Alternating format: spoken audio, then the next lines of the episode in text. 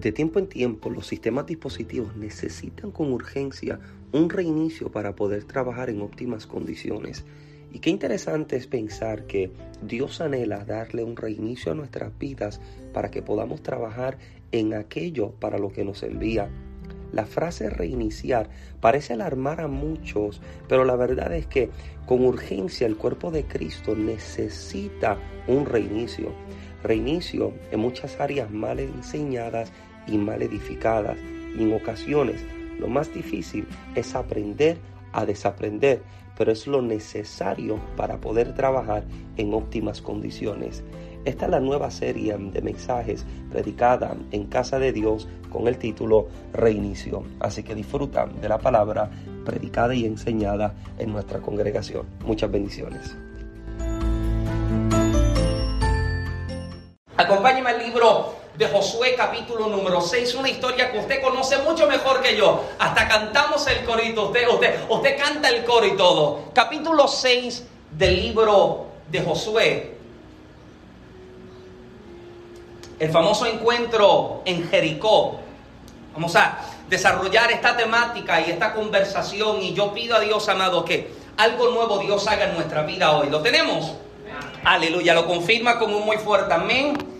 Y yo le pido que se ponga sus patines porque vamos a leer un poco. Aleluya. Tranquilo, eh, eh, somos pocos, hay mucho para repartir, como decimos. Libro de Josué, capítulo 6, lee la palabra del Señor de la siguiente forma: honrando al Dios Padre, Hijo y Espíritu Santo. Y los que van para el cielo dicen: Los que van para el cielo dicen: Ahora Jericó estaba cerrada, bien cerrada. Mira cómo enfatiza: a causa de los hijos de Israel. Nadie entraba ni salía. Mas Jehová dijo a Josué, mira, yo he encargado en tu mano a Jericó y a su rey con sus varones de guerra. Rodearéis pues la ciudad todos los hombres de guerra, yendo alrededor de la ciudad una vez. Y esto haréis durante cuántos días?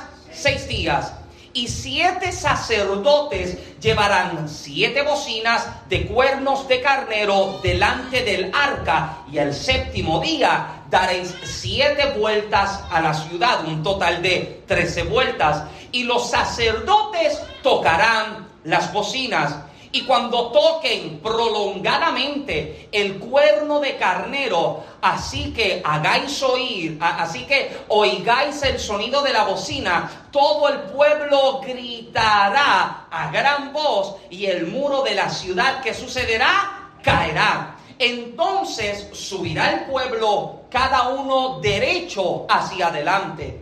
Llamando pues Josué, hijo de Nun, a los sacerdotes, les dijo, Llevad el arca del pacto y siete sacerdotes lleven bocinas de cuerno de carnero delante del arca de Jehová. Y dijo al pueblo, pasad y rodead la ciudad y los que están armados pasarán delante del arca de Jehová. Y así que Josué hubo hablado al pueblo, los siete sacerdotes llevando las siete bocinas de cuerno de carnero pasaron delante del arca de Jehová y tocaron las bocinas y el arca del pacto de Jehová los seguía. Escuche, y los hombres armados iban delante de los sacerdotes que tocaban las bocinas y la retaguardia iba tras el arca mientras las bocinas sonaban continuamente. Enfatizo aquí. Y Josué mandó al pueblo diciendo, vosotros no gritaréis, ni se oirá vuestra voz, ni saldrá palabra de vuestra boca hasta el día que yo os diga, gritad. Entonces gritaréis. Mm. Levanten su mano, vamos a hablar con nuestro Padre. Padre, gracias en esta tarde. Gracias porque hemos sentido tu presencia en medio nuestro. Gracias, Padre amado, por cada cántico entonado. Todo ha sido para la gloria de tu nombre. Recibe eterno Rey con olor grato ante tu presencia. Te pido, eterno, que en esta tarde tú bendigas de forma especial la vida de cada uno de mis hermanos presentes en esta tarde. Al sentarnos a la mesa, te pido, eterno, que tú nos sirvas y que tu palabra nos inspire, nos desafíe, nos levante, nos lleva a ser quienes en ti debemos ser te pido eterno que tu palabra tenga causa y efecto en la vida de cada oyente y en la vida de cada recipiente. Marca un antes y un después en cada vida, Padre amado. Toca nuestros pensamientos, toca nuestra visión, toca, Padre amado, nuestro vocablo e incluso nuestra audición. Prepáranos, eterno Rey, para entrar en lo próximo que estás preparando para nuestras vidas. Ahora, Padre amado, te pido que tú limpies los aires, satúralos de tu presencia echamos fuera toda distracción, echamos fuera toda ave de rapiña que intenta tomar lo que sobre el altar es presentado. Alineamos en este momento nuestros pensamientos, nuestra atención, corazón, oído y espíritu para así recibir el así, dice el Señor de esta ocasión. Confirma tu palabra con milagros, con señales y con prodigios por Cristo Jesús, a quien damos absolutamente toda la gloria. Amén, Señor, y amén tomar su lugar en esta tarde, por favor. Aleluya. Pido un poco de su paciencia y de su atención. Mientras desarrollamos esta, esta conversación en esta tarde, yo pido a Dios, amado, de que algo nuevo, algo nuevo Dios pueda dar inicio a cada una de nuestras vidas. ¿Alguien dice amén? Amén. Amén. Y Sócrates vivió del año 436 al 338 antes de Cristo y fue un antiguo retórico griego político y uno de los diez oradores del Ático. Los diez oradores del Ático fueron considerados los mayor oradores, los mayor oradores y logógrafos de su tiempo, de la era clásica. El tipo, o sea, Sócrates, era un orador prácticamente persuasivo entre los retóricos griegos más influyentes de su tiempo y Sócrates hizo muchas contribuciones a la retórica y a la educación a través de su enseñanza y obras clásicas. Adicionalmente, fue también alumno del renombrado filósofo Sócrates, por si acaso usted creía que lo estaba confundiendo, alumno de Sócrates. En una ocasión, y Sócrates fue abordado por un joven que con gran desperdicio de palabras ociosas pidió ser admitido como su discípulo. Se dice que Sócrates lo admitió, pero quería cobrarle el doble que el resto de sus estudiantes. Ante las protestas del candidato, el profesor respondió de la siguiente forma, contigo el trabajo es el doble porque primero debo enseñarte a guardar silencio y cuando hayas aprendido esto, entonces te puedo enseñar a hablar correctamente. ¿Alguien me sigue todavía? Capítulo 15 del Evangelio según San Mateo, verso 18 al 20. Mira lo que Jesús comienza a declarar. Pero lo que sale de la boca del corazón sale. Y esto contamina al hombre porque del corazón salen los malos pensamientos, los homicidios, los adulterios, las fornicaciones, los hurtos, los falsos testimonios, las blasfemias. Estas cosas son las que contaminan al hombre. El escenario que Mateo nos está redactando dentro de estos versos que acabamos de contemplar, usted en su tiempo marque el texto, vuelva a casa y lo estudia, es un momento en el que Jesús está teniendo una discusión poco, un poco picante con los religiosos de su tiempo, porque dentro del escenario que Mateo está redactando, dentro del escenario que Mateo está presentando, la discusión de los religiosos, en este caso de los fariseos, es que los discípulos de Jesús no se han lavado las manos para poder comer del pan. La discusión que ellos están teniendo es que cómo es que tus hombres están faltando a las costumbres religiosas, están faltando a las ceremonias y que estén disfrutando de aquello que se ha presentado hasta este momento. Jesús había estado evitando a los fariseos de cierto momento. Usted se encuentra de que Jesús está entrando de ciudad en ciudad, de pueblo en pueblo, pero de cierta manera está buscando evitar cierta conversación con los fariseos hasta que ahora Jesús necesita pararse y parar en seco a aquellos que están poniendo en tela de juicio a los discípulos que Jesús tiene debajo de sí. Es entonces dentro de este momento que Jesús necesita detenerle y hacerles entender la verdad de lo que estaba aconteciendo. Note que estos líderes religiosos estaban siempre buscando alguna acusación que presentar en contra de Cristo. Este fue el parecer, este fue al parecer un comité oficial del concilio de Jerusalén y estos acusaron a los discípulos de Cristo de violar las tradiciones de los ancianos judíos, no de lo que les voy a establecer, la, violar las tradiciones de los antiguos o de los ancianos judíos al no observar el lavamiento ceremonial cuando comían. Esta gente le está dando más importancia a la ceremonia que a la palabra. Para el judío, para el judío ortodoxo, era más importante guardar las tradiciones antiguas judías que tener que guardar más o, darle más importancia a las mismas palabras. Escuche esto, en las escrituras del Mishnah, el Mishnah es la colección de tradiciones judías. Mira lo que dice. Dice, es una ofensa mayor enseñar alguna cosa contraria a la voz de los rabíes que contradecir la misma escritura. Mira cómo dice el mismo escrito de las tradiciones judías. Incluso el rabí Eleazar dijo, el que explica las escrituras en oposición a la tradición no tiene parte en el mundo venidero.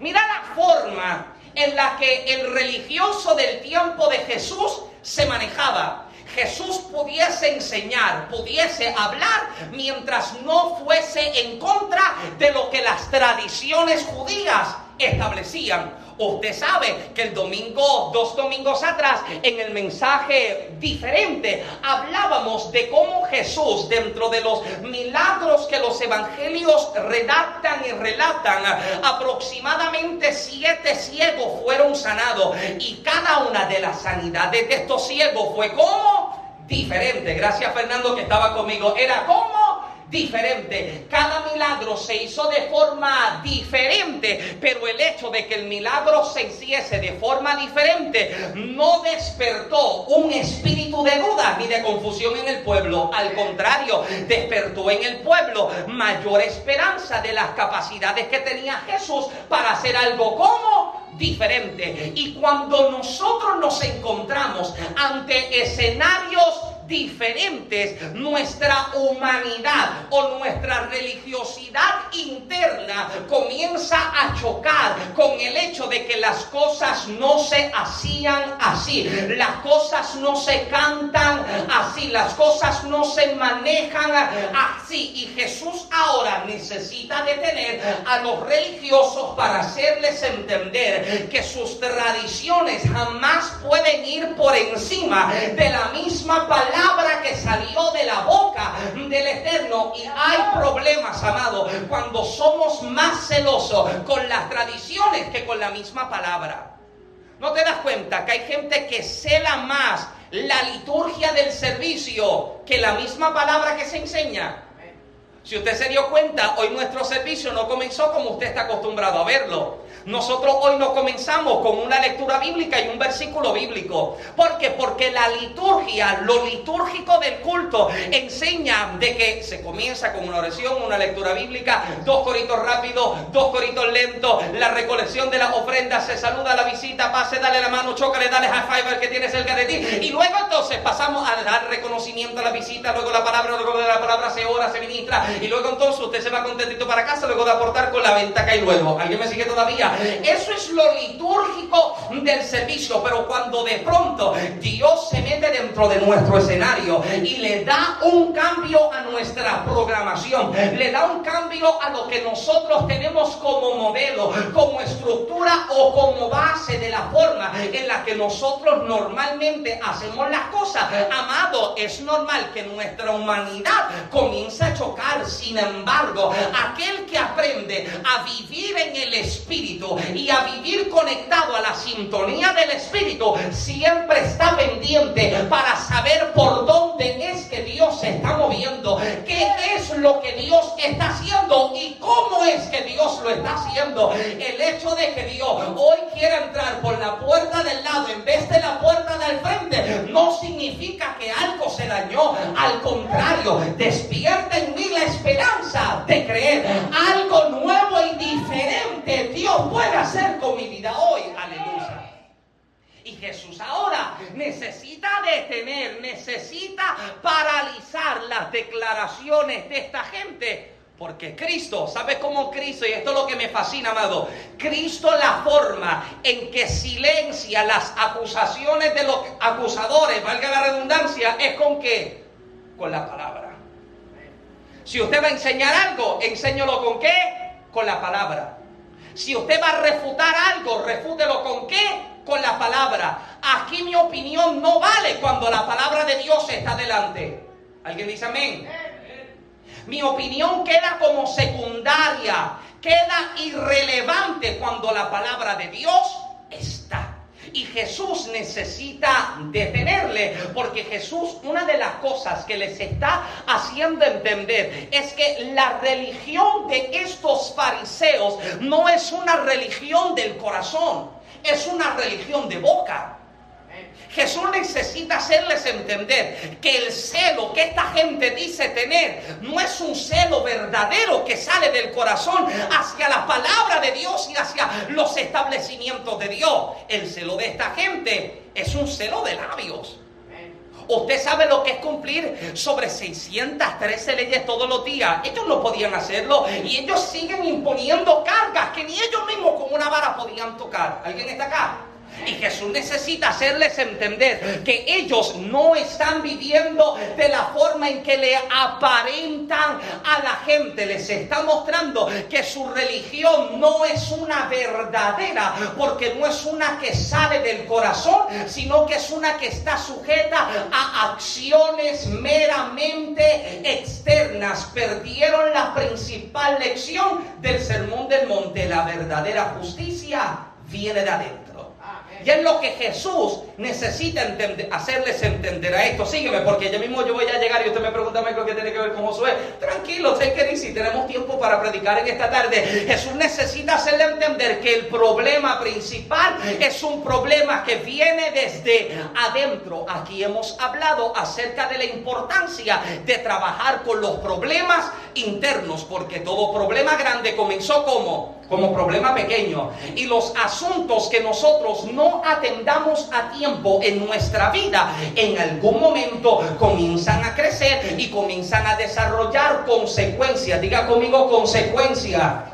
No, como que usted está despierto, consecuencias comienza a despertar consecuencias en nuestra vida y Jesús necesita hacerles entender que lo que sale del corazón o lo que sale de la boca en este caso es el resultado de aquello que en el corazón está abundando. Ahora, lo que sale de mi boca, lo que yo hablo, lo que yo profeso, lo que yo declaro, debe ser aquello que en mi corazón está abundando. Usted sabe que yo soy un predicador de bosquejo. Yo tengo mi tarea y mi responsabilidad de sentarme, de tomar mi tiempo y estar con Dios, hablar con Dios. Pero en el momento en el que Dios comienza a darme la palabra, ¿cuál es mi responsabilidad? Sentarme a estudiar, ¿verdad que sí? Porque usted quiere que yo le pueda informar y que yo le pueda edificar. Y la forma en la que yo le puedo informar y edificar es precisamente a través del tiempo que yo puedo dar a esto. Ahora, yo soy un predicador de bosquejo por esa razón, número uno, para tener una línea continua de lo que Dios me está hablando. Y número dos, porque yo soy lo más olvidadizo que usted ha conocido. Yo soy lo más despistado y si Génesis testificar el culto no se acaba. Yo soy lo más, lo más olvidadizo y lo más despistado. ¿Sabe lo que me hizo Génesis? Hay una factura del internet casi. ¿Sabe lo que me hizo Génesis? Me lo puso, me lo puso en la nevera donde sale el hielo, en la hielera. Ahí me lo puso Génesis y me lo paró para que yo lo vea. Porque si lo deja en la mesa o en el comedor yo no lo veo. Si me lo pone en la pantalla de la computadora, yo no lo veo. ¿Alguien me sigue todavía? Entonces ella sabe que si yo corro la nevera, yo tengo que verlo en la nevera. Aleluya soy un predicador de bosquejo. ¿Por qué? Porque a mí se me, se me olvida, se me pasa. Usted me ve que yo miro y yo leo y yo vuelvo. ¿Por qué? Porque yo no tengo una mente. Hay gente que me dice, oh Michael, tú te memorizas las cosas. Las ganas mías. Las ganas mías yo tener una mente así de brillante. Amado, yo tengo que volver a estudiar. Ahora, por eso, por esa razón es que yo choco. Yo choco con aquel que dice, no, la Biblia dice, abre tu boca. Yo la llenaré. Espérate, pero, pero ¿de qué me la llena? ¿Me la va a llenar de qué? De lo que abunda en mi corazón. Hay momentos en los que usted puede estar fuera, no necesariamente tiene que estar predicando en el culto. Y usted se encuentra con alguien que tiene una necesidad y el Espíritu Santo va a traer a tu boca y a tu memoria alguna palabra que en algún momento usted leyó, usted estudió y alguien se encuentra en necesidad y tú te acuerdas, espérate, la palabra del Señor dice que Dios es nuestro pronto auxilio en las tribulaciones. Y esa misma palabra, como estaba tu corazón, ahora llega a tu boca y puede ser profesada ¿Alguien me sigue? Pero si yo no tengo abundancia de palabra en mi corazón, amado, ¿qué palabras yo puedo declarar? ¿Qué palabras yo puedo hablar? Lo que yo voy a hablar, lo que yo voy a declarar, siempre será el resultado de aquello que en mi corazón está abundando. Note, lo que hablamos tiene un gran impacto en quiénes somos y en lo que hacemos. Lo que nosotros hablamos tiene la capacidad de estancarnos y detenernos o de acelerarnos y hacernos avanzar. Yo sé que usted ha conocido una y otra vez, y por favor no mire para el lado, disimule, la persona que lo único que te habla es de dolor, es de enfermedad, es de crisis, es del dolor en el juanete, es lo único. Nunca lo escuchas decir, oh, yo tuve una experiencia con Dios tan poderosa anoche orando. No, te dice, ese Juanete me tiene malo. ¿Alguien me sigue todavía? Lo único, lo único que habla es crisis, es, situación de dificultad. Nunca lo puedes escuchar diciendo, hoy yo me levanté con unas clases ganas de adorar a Dios. Hoy yo me levanté y yo estuve orando y orando. Dios me dijo y Dios me habló. No, porque lo único que están hablando, amado, es dolor, es crisis, es enfermedad. Usted recuerda cuando el predicador decía en los proverbios que el poder de la vida y de la muerte se encuentran ¿dónde? En la lengua. Y el que la ama comerá de su fruto que la vida y la muerte, por eso es que te encuentras que hay personas que nunca pueden salir de X escenario, porque lo que están viviendo es el resultado de lo que siguen hablando. Lo único que hablan es dolor, lo único que hablan es crisis, lo único que hablan es adversidad. Pero si dentro de tu crisis, si dentro de tu adversidad, si dentro de tu dificultad, tú puedes hablar vida, tú puedes hablar esperanza, tú puedes declarar la palabra de Dios. Yo te aseguro, amado, que algo en tu atmósfera comienza a cambiar, algo en tu ambiente comienza a transicionar y comienza a moverse de forma diferente. Usted debe entender que en sus labios tiene la palabra que puede impulsarle hacia lo próximo o sencillamente estancarle y detenerle. Uno de los escenarios que más me ha fascinado acerca del ministerio de Jesús, y en estos días yo lo escucho todos los días, una de las canciones que escucha Kaylee todos los días, me conozco la canción de memoria, Jesús se para en medio de la tormenta. Canta la canción Génesis, tú la sabes. Jesús se para en medio de la tormenta y que le habla al viento y al mar que se callen y enmudezcan.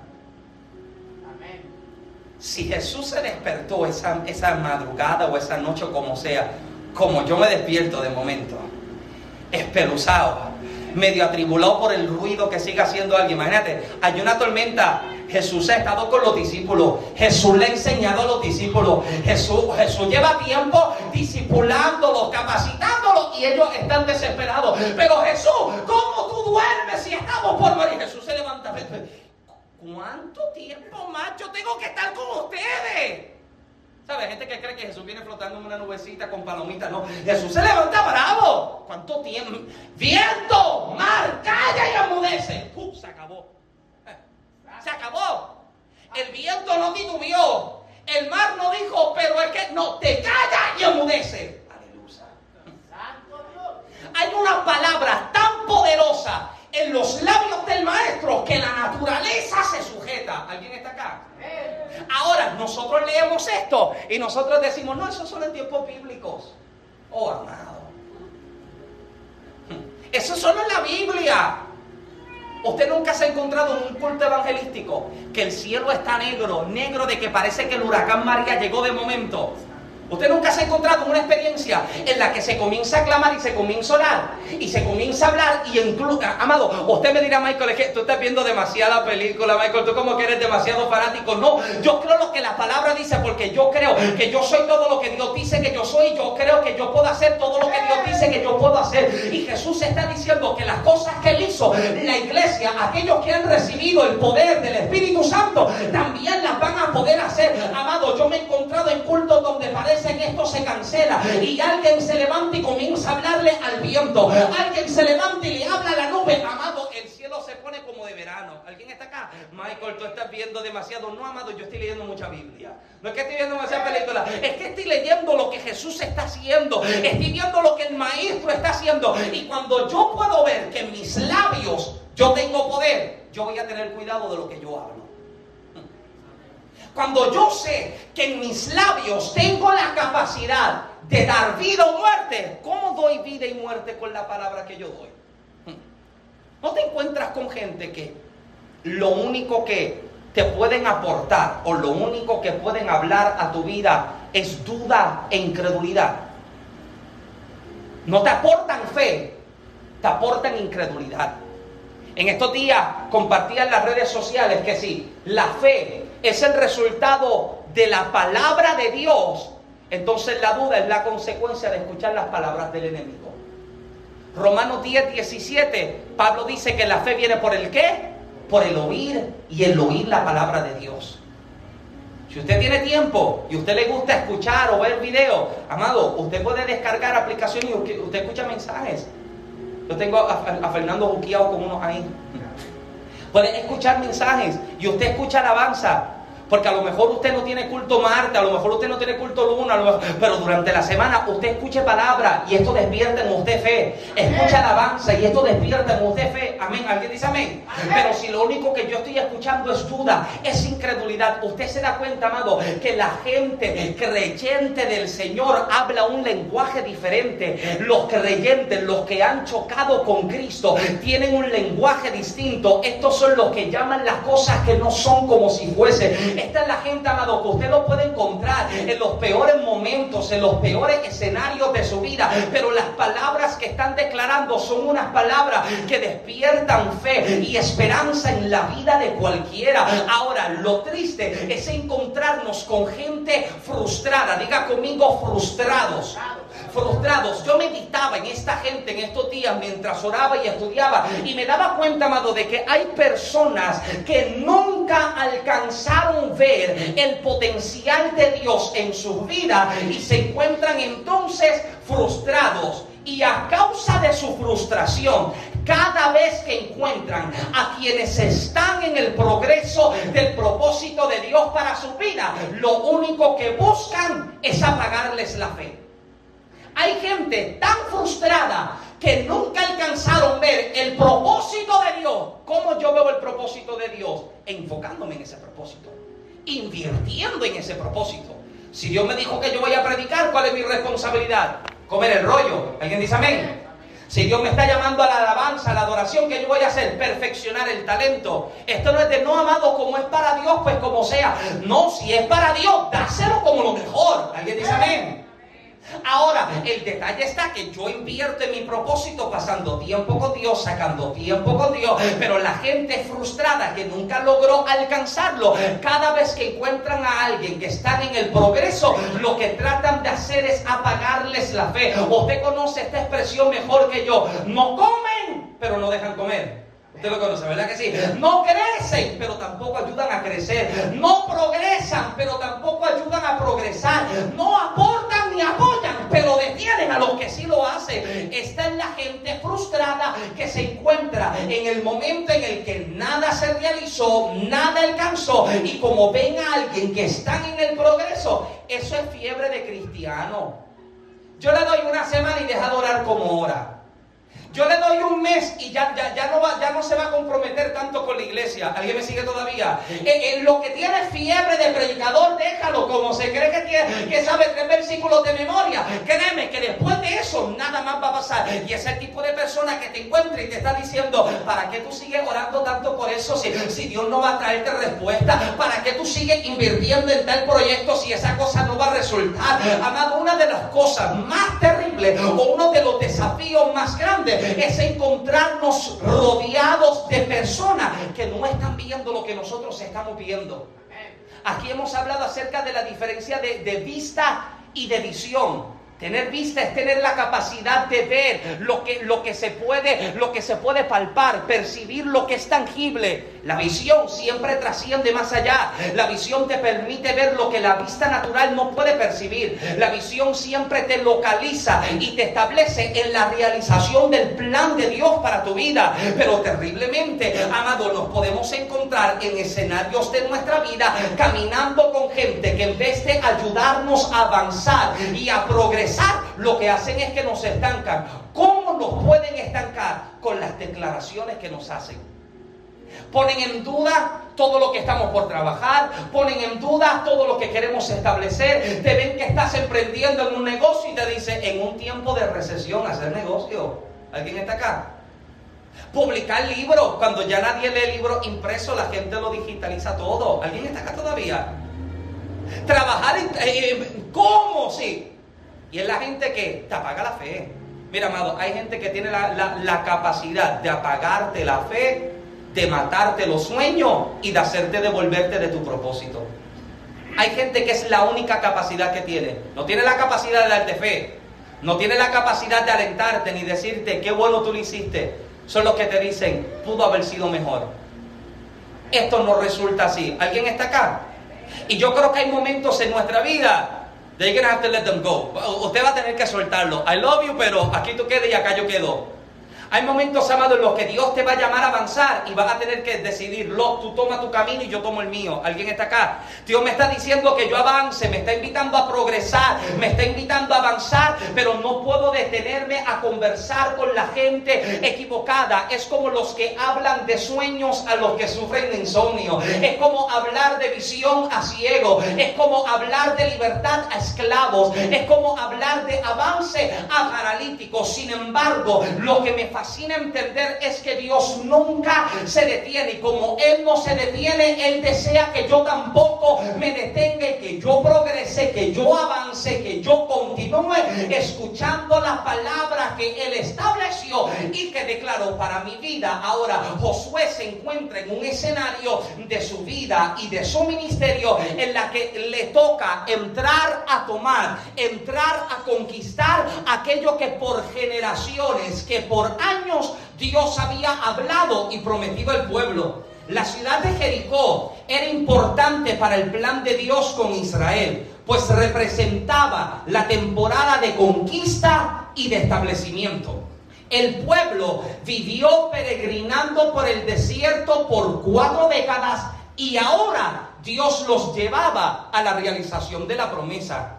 En la historia bíblica, Jericó es conocido por dos etapas importantes. Número uno, su conquista por los hebreos cuando cayeron los muros. Y número dos, su reconstrucción 400 años después y cambio de nombre a la ciudad de las palmeras. Estos son los dos eventos que hacen resaltar a Jericó en la historia. Dentro del primer escenario, gracias, dentro del primer escenario encontramos que para Josué y para los israelitas, Jericó representaba una pieza clave. Ella sería literalmente el puente que Dios usaría y presentaría para que el pueblo cruzara y entrara a la conquista. Ahora, las murallas de la ciudad eran impenetrables y su altura incalculable. Sus muros estaban diseñados para proteger y para impedir la entrada o la salida de la gente. Este es el diseño que tenían los muros. Usted miraba el muro y el muro te decía, imposiblemente lo lograrás. No hay manera en que puedas escalar. No hay forma en que puedas romper. No hay manera en que puedas penetrar. Y diariamente, amado, nos encontramos ante escenarios de muros que nos están diciendo que no hay forma en que nuestro ministerio progrese. Que no hay forma en que tu matrimonio se restaure. Que no hay forma en que tu vida avance. Muros que lo único que hacen es presentar su altura y su densidad, hablando de cuán imposible puede ser concebir la idea de conquista. Sin embargo, para cada muralla que el enemigo presenta delante de nosotros, Dios siempre presenta la estrategia necesaria para tomarla, derribarla y cruzar por encima de ellas. Aleluya. Ahora, la estrategia que Dios presenta a Josué es una estrategia que se manifiesta en tres facetas. La estrategia es prácticamente la siguiente. Es guardar silencio, estar vueltas y luego gritar. Esa es la estrategia. Dios habla a casa de Dios y dice, la estrategia es la siguiente. Guarda silencio, da vueltas y cuando yo te dé el aviso, entonces grita. Escuche bien, es fácil hacer aquello que usted está acostumbrado a hacer. Es fácil emprender en algo con lo que usted se siente cómodo. Pero cuando lo que Dios nos pide hacer parece ser extraño, parece ser diferente, no parece ser aquello a lo que estábamos acostumbrados a hacer, la confusión puede entrar en juego. Y si yo dejo que la confusión me detenga y me domine, de ninguna manera yo puedo ver aquello que Dios está diciendo que voy a tener.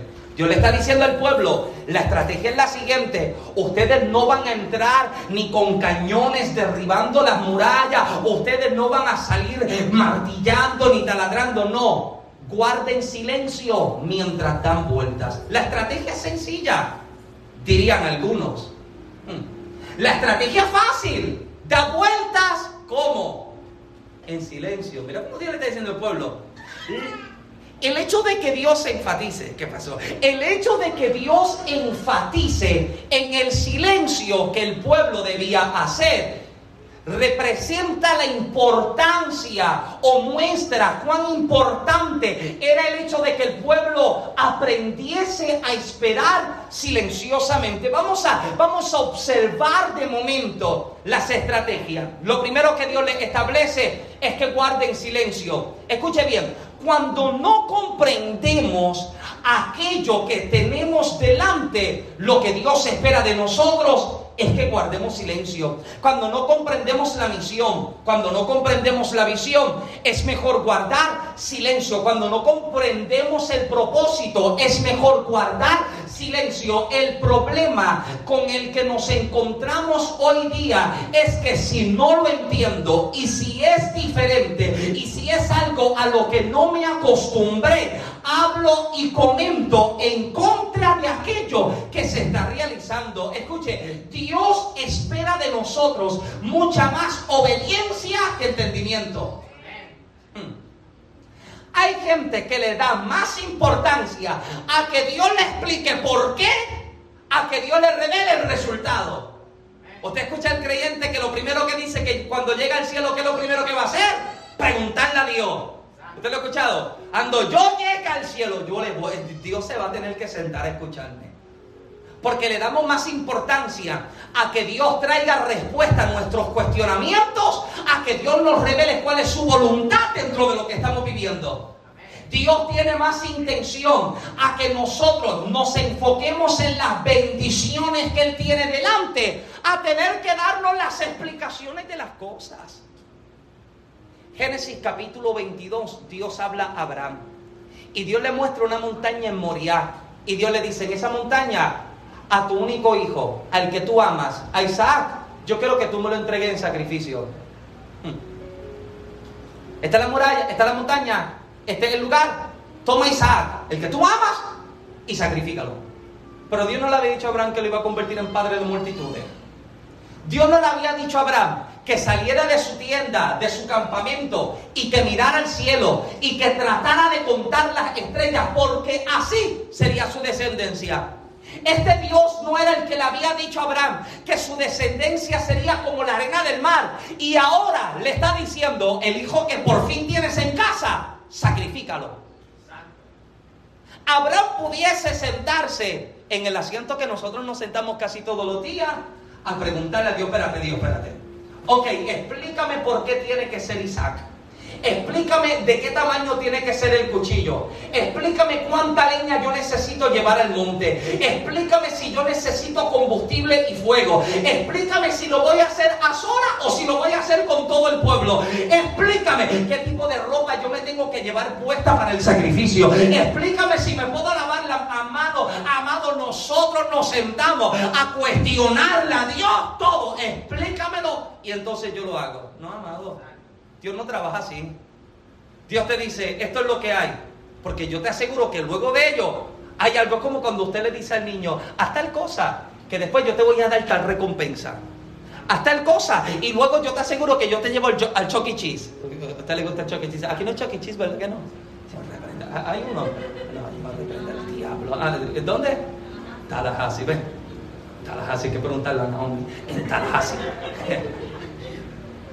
Pero nosotros estamos queremos, explícame, muéstrame, dime qué. Y Dios, está, Dios tiene más intención, amado, en que nosotros sencillamente confiemos en su plan. No necesariamente a que Dios nos dé un plano detallado de cada paso y por qué aquello, por qué lo otro, por qué no esto y por qué aquello sí. No, amado, Dios lo que espera que yo haga es que obedezca. Y en la acción de obediencia, Abraham no había matado a su hijo, pero con la acción de caminar al monte, con la acción de llevar leña, con la acción de llevar el cuchillo, con la acción de llevar fuego, con la acción de amarrar a Isaac, con la acción de ponerlo sobre el altar y con la acción de levantar el cuchillo. Dios dijo, ahora sí yo puedo bendecir tu vida.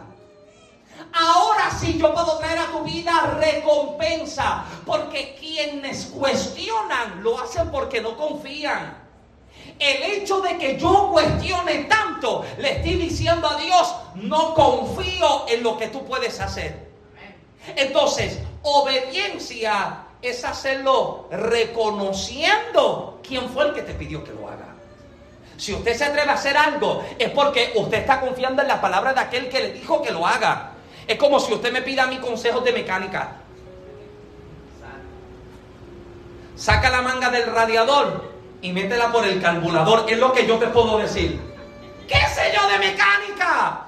Pero cuando, Robert, ¿qué pasa? Pero cuando de pronto usted habla, usted habla con el creador del carro, usted habla con Elon Musk y usted le pregunta acerca del Tesla, él te puede decir, tal cosa se necesita por esto y por lo otro, esto no lo toquen, esto lo puede abrir, esto lo puede cerrar, aprieta tal tornillo, usted lo hace con la confianza, ¿por qué? Porque él es el creador, él es el que ha manufacturado, él es el que ha diseñado y cuando Dios te está diciendo, entra, es porque al cruzar la puerta algo ya Dios preparó. Al hacerlo, algo ya Dios reservó para tu vida. Aleluya. Confiamos cuando reconocemos quién es aquel que nos está pidiendo que lo hagamos. Dios quiere entonces que nos enfoquemos más en los resultados de nuestra obediencia que en los cuestionamientos de aquello que Él nos está pidiendo que hagamos. Nosotros somos, entonces, todo lo contrario. Queremos enfocarnos más en, lo que, en que Dios nos dé respuesta, a que Dios nos muestre cuáles son entonces las bendiciones. Entonces, lo que Dios le está pidiendo al pueblo es, como lo que voy a hacer es diferente, mejor guarden silencio. Y este era, este, este era el propósito, amado. El propósito de que guarden silencio mientras dan muros. Porque el problema está en que si se juntaban con otro boricua, a lo mejor el otro boricua le decía, este Josué está más loco y que darle vuelta al muro le apagó la fe a este. ¿Alguien me sigue? Ah, ah, ah, alguien necesita estar acá. Menciono boricua, ¿verdad? Para que nadie se me ofenda, porque casi todos son boricua. Yo iba a decir la mitad son mi familia, la mitad son casi mi familia. Pero imagínate, imagínate. Está el pueblo dando vueltas y se junta con. Ay, Dios mío, ¿qué haces tú aquí? Mira quién invitaron a darle vuelta al muro. El que todo lo critica. Y el que todo lo critica va marchando diciendo, este José parece que se le acabaron las estrategias. El tipo parece que no ora, mira, en vez de decir que tomemos la espada y que matemos a todo el mundo, mira que comencemos a darle vuelta al muro, mató la fe este. ¿Alguien está acá todavía? Y si se juntaba con otro, decía, "Hmm, este tipo parece que no es espiritual, porque mira, la toma de decisiones que está haciendo como que no parece. Nosotros nunca hemos hecho esto así. La pagó la fe a ese también. Y Dios entonces, para impedir o para cortar la posibilidad de que se le apague la fe a aquel, de que se le apague la fe al otro y de que aquel se devuelva, que el pueblo haga qué? Guarde silencio. Si no lo entiendes, guarda silencio. Si no lo comprendes, guarda silencio. Porque si hablas lo que no debes hablar, puede apagarle la fe a aquel que sí está creyendo de que esto sí puede dar buenos resultados. ¿Sabes que hay gente que se está moviendo en fe y está creyendo de que esto sí le puede resultar? Esto sí puede traer a mi familia al Señor. Esto sí puede traer restauración a mi matrimonio. Esto sí puede traer un cambio para mi casa. Pero si de pronto se acerca aquel que en vez de hablarle de lo bueno que Dios puede hacer, le comienza a hablar acerca de lo raro y de lo extraño que es la estrategia, le apaga la fe, le corta la esperanza y le quita la posibilidad de ver algo nuevo. Y Dios le está diciendo, Para que el pueblo no contradiga la visión de la visión, para que el pueblo no contradiga las bendiciones que están por revelarse, dile al pueblo que mejor espere en silencio. Y llegó el día uno y el pueblo dio cuántas vueltas? Una vuelta. Y volvieron a casa. Día dos, una vuelta. ¿Cómo andaban? En silencio, volvieron. Día 3, 4, 5, 6, han dado hasta ahora, la vuelta de pronto se acerca, 6 vueltas han dado. Séptimo día, de pronto se levantan a dar entonces el restante de la vuelta. Siete vueltas faltan, las siete vueltas hay que darlas. ¿Cómo? En silencio. Hay que esperar. El día 1, posiblemente yo no entiendo la estrategia loca de Josué. El día 2 estoy diciendo, Josué está mal, pero mejor guardo silencio. Día 3 no estoy entendiendo la locura de esto. Día 4 te duelen hasta los tobillos de darle vuelta a los muros. Día 5, 6, al séptimo día hay un ambiente que comienza a cambiar porque usted sabe que este es el último día. Y en el último día de la séptima, octava, novena, décima, ¿cómo se dice 11, 12 y 13? ¿Undécima? ¿Duodécima? Triotresima. Eso Michael Santiago habla hoy. Sígueme. Cuando han dado la vuelta número 13, amado, yo te aseguro que la atmósfera está cambiando. Porque yo no sé qué sucedió ese día. Yo no sé qué era lo que estaba aconteciendo. Pero la acción de obediencia del pueblo estaba provocando de que algo en los cielos comenzara a suceder. Yo no sé si en el momento en el que el pueblo gritó, ángeles descendieron y brincaron sobre los muros. Yo no sé si en el momento del grito la tierra comenzó a estremecerse. Lo que yo sí sé es que cuando obedecieron y gritaron, lo que era un impedimento se convirtió en el puente que los ayudó a crecer. Lo que se supone que los detuviera se convirtió precisamente en el escalón que les hizo levantarse y cruzar hacia el otro lado. No entiendo por qué estamos haciendo esto. Así mismo se gritó Kelly. Yo no sé. Yo no sé, amados, qué era lo que estaba aconteciendo. Pero durante la acción de obediencia, dar vueltas, amado, pareciera ser la estrategia más loca. Dar vueltas al muro. ¿Por qué darle vueltas? ¿Por qué no darle vueltas? Muchas veces preguntamos, ¿por qué se va a hacer esto? ¿Por qué mejor no nos preguntamos, ¿por qué no habíamos hecho esto antes? ¿Por qué no lo habíamos hecho? ¿Alguien me sigue todavía? En vez de cuestionar el método, debo enfocarme en la bendición que está por, por revelarse a través de la obediencia que estoy manifestando. Vuelvo y repito, Dios está más interesado en que yo me enfoque en obedecer y en recibir los resultados que en tener que estar cuestionándolo todo, porque fue por medio de la obediencia del pueblo que entonces en el momento en el que se grite, este es el detalle, se guarda silencio mientras Dios está obrando. Pero en el momento en el que Dios dice celebra, amado, usted celebre como si esto fuese lo mejor.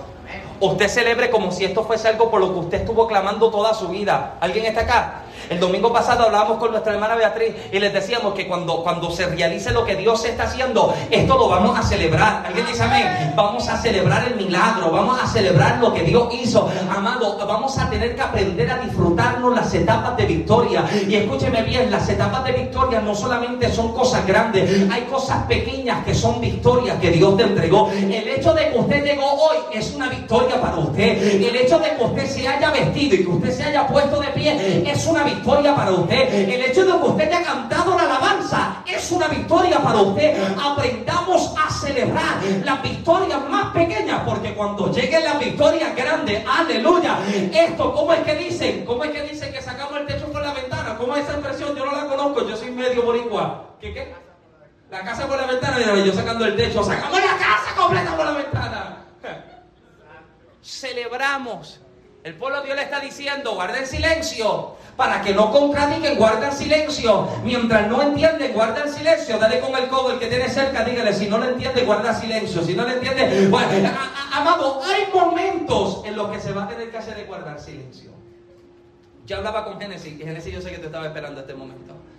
Yo hablaba con Génesis en estos días pasados, y yo le decía acerca de, de cómo, cómo aprendí a ser cuidadoso de las cosas que expreso para no expresarlas antes de tiempo. Hay momentos en los que quisiera decir tanto y lo que hago es callar. Porque si hablo fuera de tiempo y hablo incorrectamente, puedo dañar lo que Dios está haciendo. Muchísimas veces me siento con Génesis y Génesis me dice, háblame de tal cosa, exprésame de tal cosa. Hablamos, ¿Podemos hablar un poquitito más? El ministerio es demandante. El ministerio es exigente. El ministerio es drenante. Solamente los hermanos que estaban aquí en la adoración ensayando y Génesis saben, toda esta semana, por los pasados 3, 4 días, yo llevo con una, una taquicardia malísima. Se me acelera el corazón, de momento me mareo, me dan dolores de cabeza y me detengo. Y yo trataba, hoy llegué, prendí los aires, prendí las luces, salí, compré unas cosas que hacía falta, volví, cargué, llevé, traje y de momento tengo que tranquilizarme porque ya tengo el corazón otra vez. Y yo soy un predicador que yo me altero. Pero hay momentos, amados, hay momentos en que uno necesita sencillamente respirar y esperar. Respirar y esperar. Y Genesis me decía, exprésame acerca de X o de Y cosa. Mejor espero, mejor guardo silencio. ¿Alguien me sigue todavía? Porque si hablo fuera de tiempo o si hablo incorrectamente, número uno, es posible de que yo termine dañando lo que Dios está haciendo. Y número dos, le puedo estar entregando al enemigo un arma. Escuche esto. Hay cosas que tu enemigo no sabe de ti hasta el día que usted lo dice.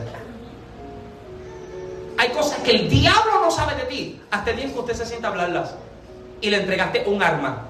Yo recuerdo un momento estar sentado con un grupo de jóvenes y todo el mundo se sentó y aquel dijo, vamos a hablar acerca de nuestras, de, nuestras debilidades. A mí me debilita esto, a mí me debilita aquello, a mí me debilita aquello. Y el diablo anota, ok, ¿con qué esto se debilita? ¿Alguien me sigue todavía? Porque, vuelvo y repito, hay cosas que el enemigo no sabe de ti hasta el día que usted las habla. Y hay cosas que el enemigo puede utilizar como un arma en tu contra para detenerte y estancarte. Y hay momentos en los que mejor que usted puede hacer es guardar silencio. Señor, guardo silencio y espero en ti. Guardo silencio y confío en ti. Pero cuando sea el momento de hablar, aleluya.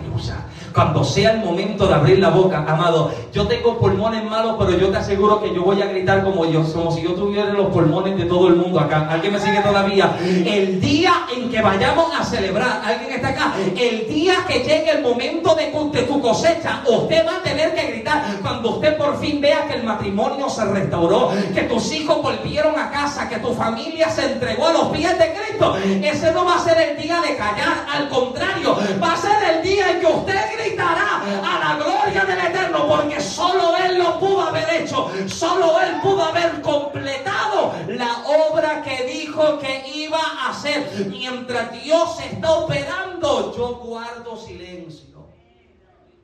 Porque hay victorias que van a llegar silenciosamente.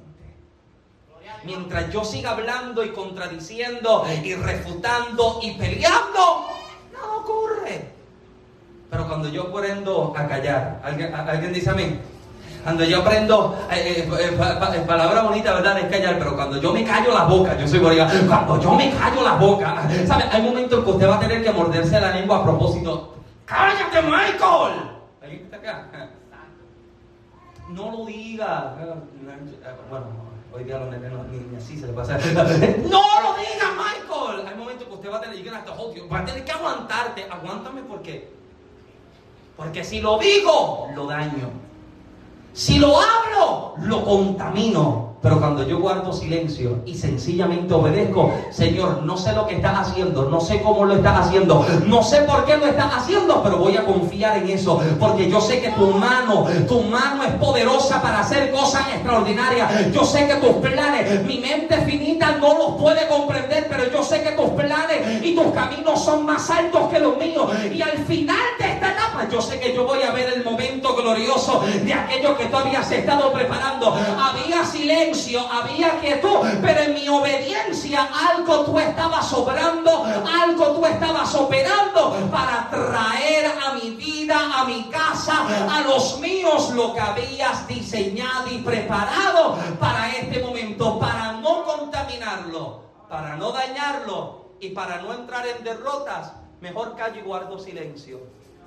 Y mientras callo y guardo silencio, le estoy diciendo a Dios, Señor, haz lo que yo no sé hacer, haz lo que yo no puedo hacer, entrégame lo que por mis capacidades propias yo jamás habría tenido la capacidad de hacer. Hay victorias que van a llegar silenciosamente. ¿Cuándo? Cuando aprendo a renovar lo que sale de mi boca. Si lo que va a salir de mi boca, recuerdo una expresión que decía, que si, que si lo que vas a hablar no es más bonito que el silencio, mejor no se exprese, mejor no se hable.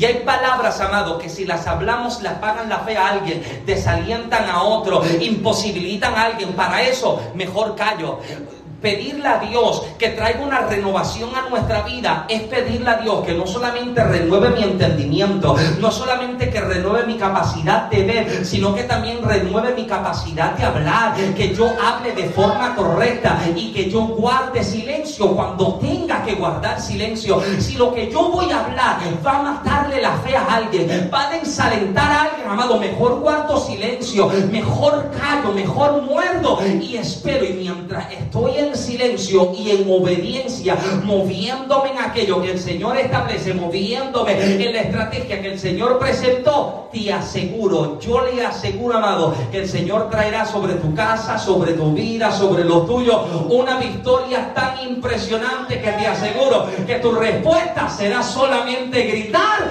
a la gloria del Señor. Póngase de pie conmigo en esta tarde. Aleluya.